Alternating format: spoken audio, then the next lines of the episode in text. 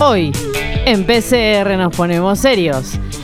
10 de diciembre se celebra el Día de la Restauración Democrática en conmemoración de la fecha de 1983 en la que el dirigente radical Raúl Ricardo Alfonsín, ganador de las elecciones presidenciales de octubre, asumió la presidencia de la nación luego de más de 7 años de dictadura cívico-militar. Si te preguntabas por qué en la Argentina siempre se eligen presidentes en estas fechas, acá tenés la respuesta, papi.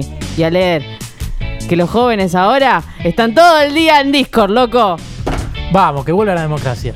Ese fue un piso de empezar como Pica en ¿no? Para más punta. consejos. Un programa como si estuviéramos en casa.